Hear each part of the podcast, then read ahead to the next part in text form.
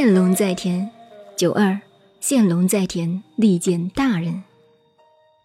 九二爻是乾卦内卦的中爻，中爻是最好的、最重要的。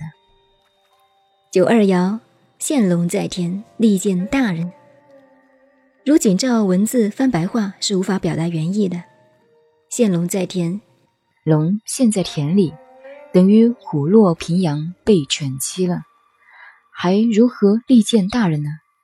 这要了解田的意思。中国文字和西方文字不同，不但是单音字，而且一字往往含着几种不同的意义。中国古代的田写作田，是图案化。上面通了为由，下面通了为甲，上下通了为身。身字旁边加是，上天垂视就是神。神是上下通的，所以鬼字亦从田，上面走不了，向下面走就为鬼。后来再加两根头发，就成了鬼的样子。电雷都从田。天上下水，地下发雷，雷向下走为电，这是中国字结构的由来，每次都有道理，不比 A B C D 硬凑拢起来的。从上面的解说，我们便知这里的田字是代表地面，就是大地。不要以现代的观念认为田只是种稻子的田，那就错了。见龙在田的卦象。是早晨，太阳刚刚从地面升上来，光明透出来了。在这个时候，利见大人。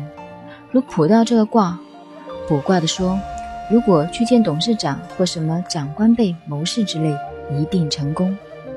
大人并不是很大的人物，在古代，大人、小人是相对的名称，一如贵人这个名词，并不一定是很大的贵官。假使有人跌了一跤，刚好有一位清道夫看见，将他扶起来送到医院。